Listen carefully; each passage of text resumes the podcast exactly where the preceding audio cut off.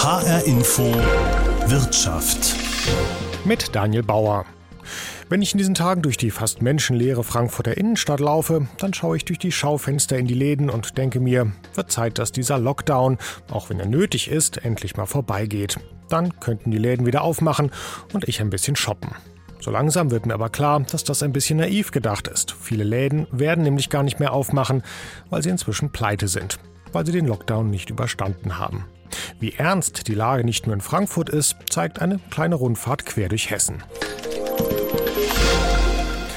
Zuerst geht es von Frankfurt nach Nidda in der Wetterau. Hier haben sich Tobias und Maximilian Hessner vor fünf Jahren ihren beruflichen Traum erfüllt.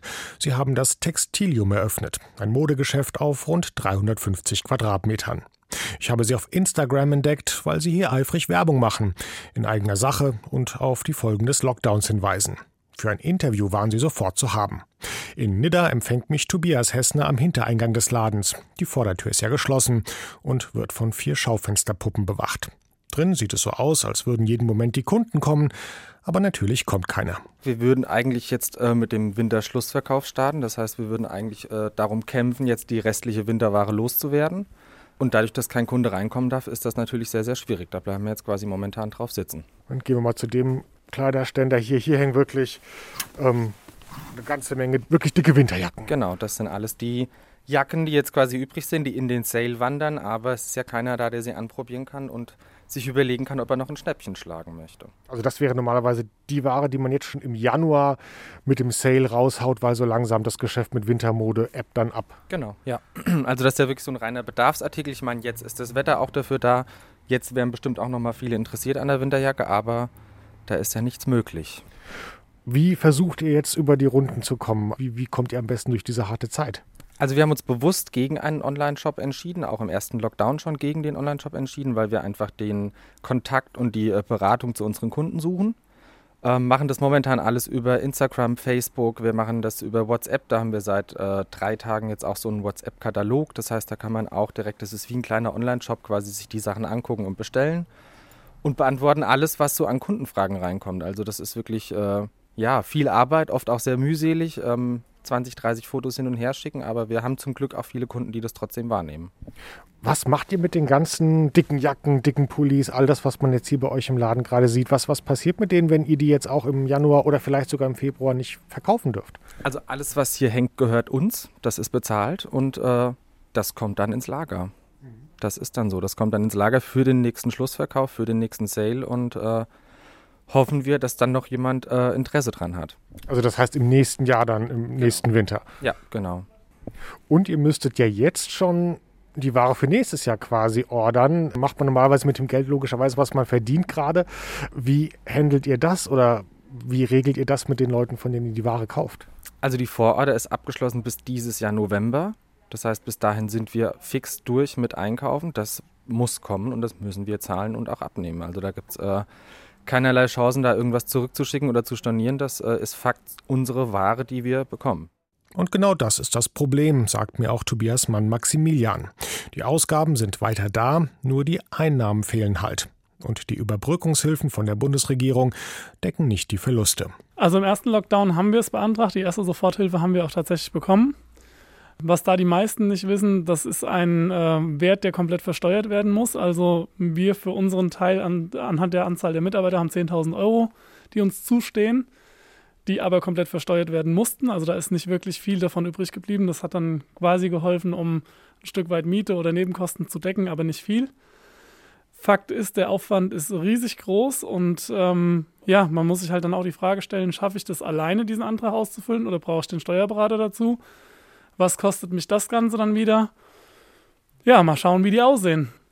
Äh, was macht ihr mit den Mitarbeitern? Habt ihr da, könnt, konntet ihr Kurzarbeitergeld beantragen? Habt ihr das? Ähm, das müsst ihr aber auch erstmal vorstrecken. Wie ist das?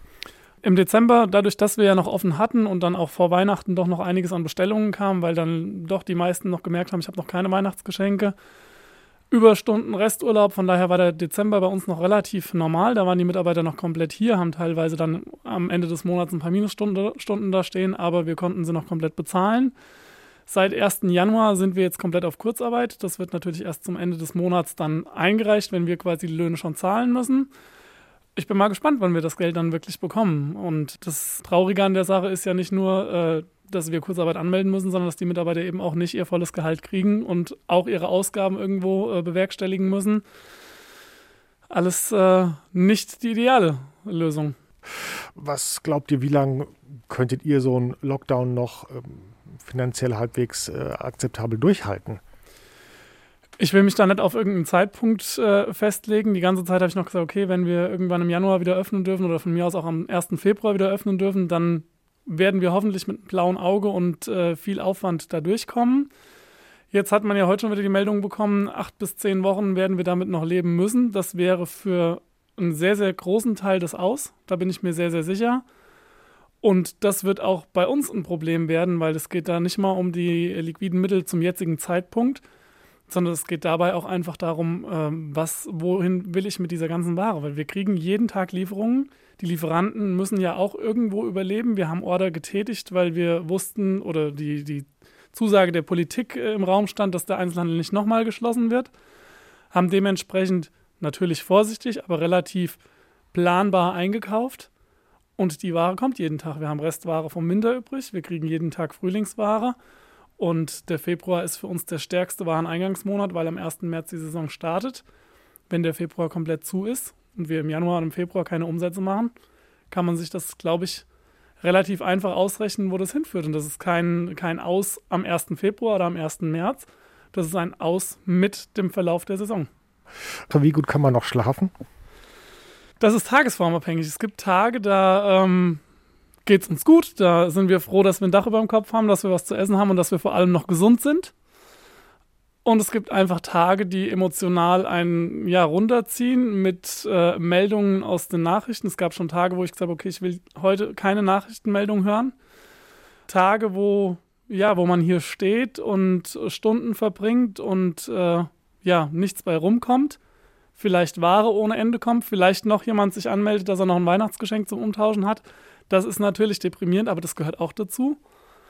Und ähm, ja, unterm Strich war das Schlafen die ganze Zeit noch mit Perspektive auf den 10. oder 11. Januar, beziehungsweise jetzt Perspektive auf den 1. Februar ganz gut machbar. Aber das wird natürlich von Tag zu Tag auch äh, unangenehmer. Ich verabschiede mich von Tobias und Maximilian und als ich aus Nidda rausfahre, muss ich an Bundeswirtschaftsminister Peter Altmaier denken und was er zum Lockdown gesagt hat. Kein anderes europäisches Land hat in dieser Größenordnung seinen Bürgern und seinen Arbeitnehmern und Unternehmern geholfen. Ich verbürge mich dafür, dass diese Hilfen auch geleistet werden. Und wir brauchen bis dahin auch Geduld. Aber ist Geduld wirklich das richtige Wort? Für Händler, Friseure, Gastronomen und viele andere geht es inzwischen eigentlich nur noch um schlichte Mathematik. Plus, Minus und was am Ende übrig bleibt. Vielen Geschäften geht langsam aber sicher die Puste aus. Das erzählt mir Jochen Ruths in Friedberg. Wir sitzen in der Küche im dritten Obergeschoss seines großen Modegeschäfts, seit 120 Jahren im Familienbesitz. Auch er hat mich hinten am Liefereingang empfangen, und dann sind wir Stockwerk für Stockwerk nach oben durch sein Geschäft gelaufen. Wieder keine Kunden, nur stumme Schaufensterpuppen in den halbdunklen Etagen. Jochen Ruths ist auch Präsident des Hessischen Handelsverbands und natürlich weiß er, wie es der Branche geht. Bei den betroffenen Einzelhändlern in Hessen ähm, ist es natürlich so, dass es für jeden schmerzlich ist, äh, wenn sich der Lockdown noch um eine Woche, Woche verlängert. Das, das ist äh, klar.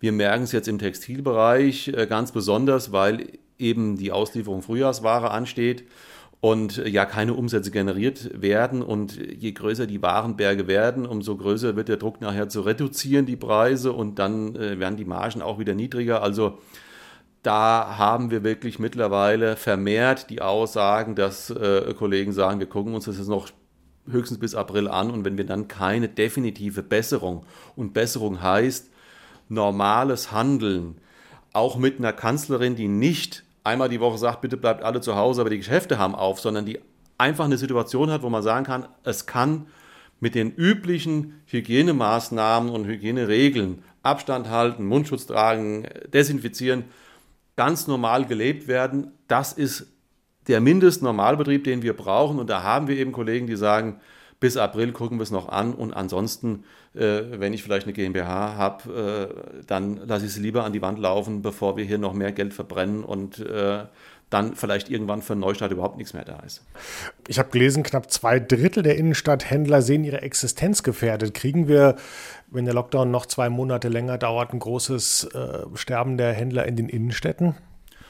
Das ist unser, unser tragisches Szenario. Also wir laufen Gefahr, dass wir in den Innenstädten, die wir ja mit viel Mühe irgendwie versuchen, schon lang und auch für die Zukunft weiter zu retten, da massive äh, Einschlagschneisen haben werden, wenn die Pandemie mal durch ist oder wenn diese schreckliche Situation durch ist, wenn wir nicht jetzt schnell auf der einen Seite helfen und, was ich für viel wichtiger halte, wirklich alle Maßnahmen mal auf Leib und Seele prüfen, ist das alles so notwendig oder können wir uns vielleicht auch noch andere Modelle vorstellen, wie man diesem Infektionsgeschehen versucht Herr zu werden, ohne große Teile der Wirtschaft lahmzulegen. Jetzt sind wir gerade über mehrere Stockwerke hier Ihres verwaisten, leeren, langsam auch dunklen Ladens gegangen. Was ist Ihre Hoffnung oder Ihre realistische Hoffnung? Wann glauben Sie, sind hier wieder Kunden?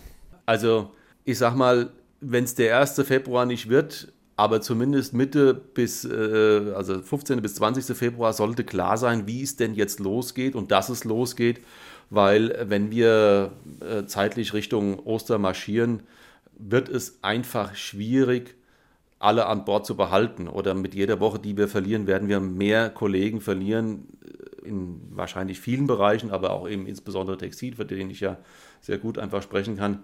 Das wird einfach äh, Arbeitsplätze kosten, das wird Existenzen kosten, das wird auch ganz viel Tradition kosten. Wir haben ja auch viele, gerade im Textilbereich noch Traditionshäuser, Traditionshäuser, die 100 Jahre am, am Start sind oder wie wir äh, 120 Jahre oder noch länger am Start sind.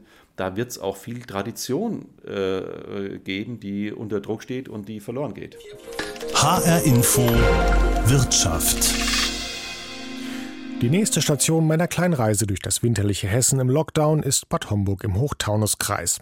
Hier liegt noch Schnee abseits der großen Hauptstraßen und fast wäre ich am Friseursalon von Thorsten Out vorbeigefahren, weil der kleine Laden ganz unscheinbar am Ende einer Straße mit Einfamilienhäusern steht. Die Tür ist offen und es fühlt sich fast schon komisch an, ein Geschäft mal nicht durch den Seiteneingang zu betreten. Drin bietet mir Thorsten gleich das Du an, erzählt, dass er den Laden ganz alleine schmeißt, ohne Mitarbeiter und dass das jetzt im Lockdown wahrscheinlich gar nicht mal so schlecht ist. Die staatlichen Hilfen sieht er skeptisch. Also die, die, wollen nur noch die Fixkosten bezahlen, also Miete und Strom und so, aber keine privaten Kosten, also keine Privatmiete, keine Krankenkasse, kein Essen, kein Trinken. Dafür müsste ich Hartz IV beantragen, hat man mir gesagt. Äh, ich habe das noch nicht beantragt, weil das muss der Steuerberater machen, der will natürlich auch Geld dafür. Ich versuche es erstmal ohne die staatlichen Hilfen hinzukriegen. Also von meinem Ersparten und ich habe auch noch Eltern, die mich unterstützen. Ähm, ich möchte das eigentlich nicht beantragen. Gibt es Solidarität von Kunden? Also was hörst du von denen oder hast du noch Kontakt mit deinen Kunden, die jetzt nicht kommen dürfen? Was erzählen die dir? Also ich war heute hier im Laden und habe geputzt und da waren ganz viele Kunden, die bei dem schönen Wetter spazieren gegangen sind und vorbeigelaufen sind und man hat mir sogar Privatkredite angeboten, damit ich überlebe. Aber das äh, muss nicht sein. Die Not der Kunden ist ja wahrscheinlich auch äh, groß. Ich kann mir vorstellen, speziell Frauen rufen wahrscheinlich ständig an, wann geht's wieder los, wann geht's wieder los? Was sagst du denen? Kannst du da was, äh, eine Prognose abgeben? Also im Moment ist ja offiziell bis 31. Januar, aber ich denke, dass das bis Ostern geht. Das dringt ja jetzt schon durch in den Medien überall, aber ich schätze, das dauert noch ein bisschen. Also von daher äh, mache ich im Moment noch keine Termine. Ich denke, das macht keinen Sinn. Die dann wieder abzusagen, wieder zu verschieben, das bringt noch nichts. Also da müssen wir mal warten bis Ende Januar wie das weitergeht. Aber ich schätze, das wird noch sechs, acht Wochen dauern, bis es wieder losgeht. Ja. Was hörst du von Kollegen oder was siehst du von Kollegen? Es gibt ja auch hier in Bad Homburg jede Menge Friseure. Wie geht's denen? Ja, vielen geht es sehr schlecht. Viele äh, sind fast schon am Ende und müssen zumachen, sind insolvent. Ne? Große Ketten sind, haben Insolvenz angemeldet, letztes Jahr schon. Kleine Läden machen zu, Läden, die eine teure Ladenmiete haben. Das schaffen die alle nicht, die viele Angestellte haben. Das ist schwierig. Ja.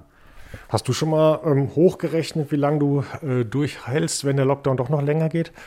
Naja, also ich äh, muss durchhalten. Also ich möchte auf gar keinen Fall meinen Laden zumachen. Ich, äh, wie gesagt, ansonsten muss ich mir halt Geld leihen von meinen Eltern, aber ähm, ich werde auf gar keinen Fall zumachen. Mhm. Auf gar keinen Fall. Ja. Bekommst du die Diskussion mit, dass jetzt, ich glaube, Fußballer waren jetzt im Fokus, die man sieht auf dem Spielfeld alle neu frisiert, ähm, auch Promis generell. Und da gibt es ja gerade die Diskussion, Moment mal, da irgendwo müssen die doch zum Friseur gehen oder haben die plötzlich alle gelernt, sich selbst die Haare zu schneiden? Also Stichwort Schwarzarbeit. Ja, ich glaube halt, dass die Schwarzarbeit ziemlich blüht im Moment, was ein echtes Problem ist, weil A, der Staat keine Steuern bekommt und B, diese Nachvollziehbarkeitsketten der Infektion nicht mehr gegeben sind. Ne? Man, keiner wird zugeben, wo er war, bei wem er war. Von daher halte ich das für sehr schwierig. Ähm, ich habe jetzt mitbekommen, dass Visagisten beim Fernsehen und beim Film, die, die dürfen. Ja. Und wenn die Friseur gelernt haben, was oft der Fall ist, dann dürfen die auch Haare schneiden. Ja, es darf halt kein Geld kosten. Ja, aber ähm, ich denke, dass da viel, äh, ja, viel schwarz gemacht wird. Mhm. Ja. Vielleicht so ein Hoffnungsschimmer, wenn der Lockdown dann vorbei ist, dann ähm, ist der Bedarf wahrscheinlich, schätze ich mal, an Friseuren groß. Also beim letzten Lockdown war ja auch eine Zeit lang zu. Wie war da deine Erfahrung? Naja, der Andrang ist natürlich riesig. Also das war die Hölle. Am, die ersten Wochen nach dem Lockdown waren Katastrophe. Also von früh bis spät nur noch arbeiten. Das ist natürlich auch nicht gesund, wenn man wochenlang nichts tut und dann diese, diese, diesen Wahnsinn, diesen Irrsinn, ne, um halt ein bisschen wieder Geld reinzuholen. Als ich gehe, erzählt mir Thorsten Out noch von einer Kundin, die er vor ein paar Tagen mit Mütze in der Stadt getroffen hat, die sie auch nicht abnehmen wollte. Sie hatte sich zu Hause die Haare gefärbt, hat nicht ganz geklappt. Aber das sind wahrscheinlich die kleineren Probleme im Lockdown. Von den großen kann Hartmut Rupprecht erzählen. Er ist Steuerberater in Wetzlar und muss seinen Mandanten gerade viele schlechte Nachrichten überbringen. Zum Beispiel, dass sich die Richtlinien für staatliche Hilfen gerade mal wieder geändert haben und einige jetzt sogar Geld zurückzahlen müssen. Die Leute hören aus allen Medien, schnell, unkompliziert sollen die Hilfen gewährt werden, es fließt das Geld, es ist genügend Geld da und es kommt nicht an. Und wir sind dann der Überbringer der schlechten Nachricht. Als jahrelanger vertrauensvoller Berater unserer Mandanten müssen wir jetzt sagen, sorry, stimmt nicht. Sie kennen die Zahlen natürlich Ihrer Mandanten. Sie haben die täglich auf dem Tisch, auf dem Monitor. Zahlen sind das eine, aber dahinter stehen ja auch immer logischerweise Existenzen, Leute, die sich was aufgebaut haben über Jahrzehnte. Haben Sie in Ihren Gesprächen mit dem Mandanten da auch mal mit Leuten zu tun, die verzweifelt sind, weil sie jetzt nicht mehr wissen, wie sie ihren Betrieb am Laufen halten können oder vielleicht schon aufgeben mussten? Ja, das ist das menschliche Problem in äh, dieser Krise, was uns natürlich auch belastet, äh, gerade bei langjährigen Mandanten, bei denen wir nun erkennen müssen, dass sie nicht in der Lage sind, ihren Lebensunterhalt äh, zu bezahlen, auf die Grundsicherung angewiesen sind. Ähm, die Dramen, die sich hier bei uns im Büro im Kontakt mit den Mandanten abspielen, sind wirklich, die, die gehen unter die Haut. Das muss ich ganz offen bekennen. Äh, das schüttelt man als Berater auch nicht einfach ab. Das nehmen Sie mit nach Hause, äh, zumal Sie die Situation wirklich sehr gut kennen und einschätzen können bei unseren Mandanten. Es ist eine sehr belastende Situation, die umso schwerer ist, weil keiner dieser betroffenen Mandanten, keiner hat einen unternehmerischen Fehler gemacht. Wenn das der Fall wäre, dann wäre es rein wirtschaftlich ja rational auch besser zu verkraften. Aber die haben keine Fehler gemacht. Das sind krisenbedingte Situationen, die sich kaum jemand vorstellen kann. Ich kann mir vorstellen, ist auch schwer, wenn die Betroffenen selbst, man, man lebt ja auch viel von der Hoffnung oder die will man ja auch nicht aufgeben. Also dann kann ich mir vorstellen, ist es oft auch so, dass jemand vielleicht sich ausmalt, er kommt da schon noch irgendwie durch, aber Sie als Steuerberater, der wirklich nüchtern auf die Fakten guckt und auf die Fakten gucken muss, sind dann in der Situation, das Ganze objektiv einzuschätzen und müssen dem dann sagen, also hm, Hoffnung schön und gut, aber ich befürchte, das sieht schlecht aus. Dem ist eigentlich nichts hinzuzufügen. Ich muss als Berater der Mandanten auch vorausschauend planen. Und wenn wir derzeit im Gespräch mit unseren Mandanten erkennen, dass keine Erfolgsaussichten für die unternehmerische Tätigkeit mehr besteht, dann sind wir als Berater verpflichtet, das auch klar und deutlich zu sagen. Puh, äh, das belastet natürlich, weil da ist Ratio gefragt und äh, nicht das Gefühl. Aber das können wir nicht ganz ausschalten. Wenn Sie einen Überblick mal über Ihre Mandanten haben, kann man da sagen, welche Branchen trifft es momentan am härtesten? Am härtesten betroffen derzeit ist immer noch alles, was mit Veranstaltungen, äh, mit äh, Großveranstaltungen zu tun hat. Also ich sage mal im weitesten Sinne die Veranstaltungsbranche, die Hotellerie garantiert. Ich will dazu zählen den Einzelhandel, insbesondere gerade die modeabhängigen, saisonabhängigen äh, äh, Unternehmen sind hier besonders betroffen, da die Ware für den Einzelhandel, für die Saison nicht mehr verkauft werden kann. Es ist allerdings schon im letzten Jahr die Frühjahr-Sommer-Kollektion bestellt worden. Die wird jetzt ausgeliefert, muss bezahlt werden und somit kommt es zu einer sich jetzt schon abzeichnenden stärkeren Krisensituation Mitte des Jahres. Im Herbst werden einfach einige kleinere Unternehmen gezwungen sein zu schließen, also keine Insolvenzantragspflicht ohne jede Statistik. Die machen, die werden einfach zumachen. Man wird diese Unternehmen nicht mehr finden in den Innenstädten und es werden so ganze Infrastrukturen zerschlagen werden. Daran würde ich gerne nochmal anknüpfen. Sie haben gerade gesagt, naja, Insolvenzanträge müssen ja viele gar nicht stellen. Kleine Boutiqueninhaber geführt, die, die werden in den Statistiken nicht auftreten. Es wird ja gerade viel spekuliert, dass wir vielleicht im Frühling schon oder spätestens im Sommer eine große Insolvenzwelle bekommen. Wenn ich Sie jetzt recht verstehe, sagen Sie, ja, wird auch ein paar größere treffen, die Insolvenz anmelden müssen, aber die eigentliche Welle, die wird im Verborgenen stattfinden. Nichtsdestotrotz werden wir ganz viele Schließungen haben. Sie haben es erkannt. Äh, die normale, ich sage jetzt mal in Anführungszeichen, Insolvenzantragspflicht trifft keinen Einzelunternehmer, trifft keine Personengesellschaft, also die typischen inhabergeführten Unternehmen, die wir in den Innenstädten, die kleinen Läden, die wir so lieb gewonnen haben, bei unserem Einkaufsbummel, äh, die werden von der Insolvenzantragspflicht nicht betroffen sein. Insofern werden sie in keiner Statistik auftauchen. Das hat zur Folge, dass sich wirklich diese Unternehmen einfach in Luft auflösen. Wir werden die nicht mehr finden in unseren Innenstädten. In Luft auflösen. Daran muss ich denken, als ich wieder zurück in Frankfurt bin. Hier hat es in der Innenstadt auch schon einige erwischt, kleine Geschäfte, aber auch das altehrwürdige Bergerkino zum Beispiel. Große Ketten wie Esprit oder Hallhuber wollen sich in Insolvenzverfahren sanieren. Oberbürgermeister Peter Feldmann hat gerade einen Frankfurt-Plan für die Innenstadt vorgestellt, für die Zeit nach dem Lockdown, wann immer das sein wird. Meine Kollegin Nina Michalk hat sich den Plan genau angeschaut und deshalb frage ich es jetzt auch, was steht denn drin? Also eine ganze Menge. Die Stadt soll sich, wenn möglich schon ab Mai, in einen großen Jahrmarkt verwandeln mit Buden und Fahrgeräten auf den großen Plätzen, die vor allem den einheimischen Schaustellern erstmal vorbehalten sind. Es soll ein Pavillondorf geben, in dem sich die Partnerstädte Frankfurts zeigen können. Das ist zum Beispiel Mailand, aber auch Tel Aviv, Budapest, Philadelphia. Dann soll es Pop-up-Stores geben, also provisorische Klamottenläden, die leerstehende Verkaufsräume nutzen können. Das sind so die konkreten Pläne, noch nicht ganz abgestimmt, sind wieder ein Fahrkartenrabatt im öffentlichen Nahverkehr oder auch kostenloses Parken. Und äh, ganz interessant sind Einkaufsgutscheine. Das bedeutet, wer einen bestimmten Betrag in der Innenstadt ausgibt, bekommt dann eine Eintrittskarte für ein Museum gratis. Damit will Frankfurt Kommerz und Kultur ein bisschen verbinden. Und natürlich sind auch kulturelle Events wie Konzert- und Musikveranstaltungen denkbar. Also es gibt eine Menge Ideen, die da in der Schublade liegen. Trotzdem bleibt natürlich so ein bisschen die Frage momentan, wenn der Lockdown dann vorbei ist und Frankfurt dann die Innenstadt zu einer großen Partymeile macht, wo alle wieder kräftig einkaufen sollen, wo es, wie du gesagt hast, Kultur und alles Mögliche geben soll. Ist das wirklich so eine gute Idee? Weil Lockdown beendet heißt ja nicht, dass Corona weg ist. Und ähm, wenn sich dann wieder die Menschen über die Zeil drängen, wie es vielleicht vor Corona der Fall war, dann ja, haben wir das nächste, äh, den nächsten, wie nennt man das, äh, Superspreader-Event ja quasi schon vorprogrammiert. Sagt die Stadt dazu irgendwas zu diesen Bedenken? Ja, auf jeden Fall. Also Mai, das ist natürlich der, der früheste Termin und das Prinzip Hoffnung spielt eine ganz große Rolle.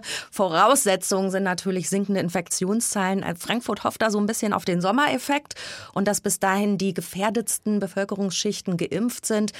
Aber am Ende hat natürlich das Gesundheitsamt das letzte Wort und muss grünes Licht geben. Prinzip Hoffnung also auch in Frankfurt. Und der Mai war wahrscheinlich gefühlt noch nie so weit weg wie in diesem Januar. Das war HR Info Wirtschaft. Die Sendung gibt's wie immer auch als Podcast auf hrinforadio.de und natürlich überall, wo man sonst noch gute Podcasts hört.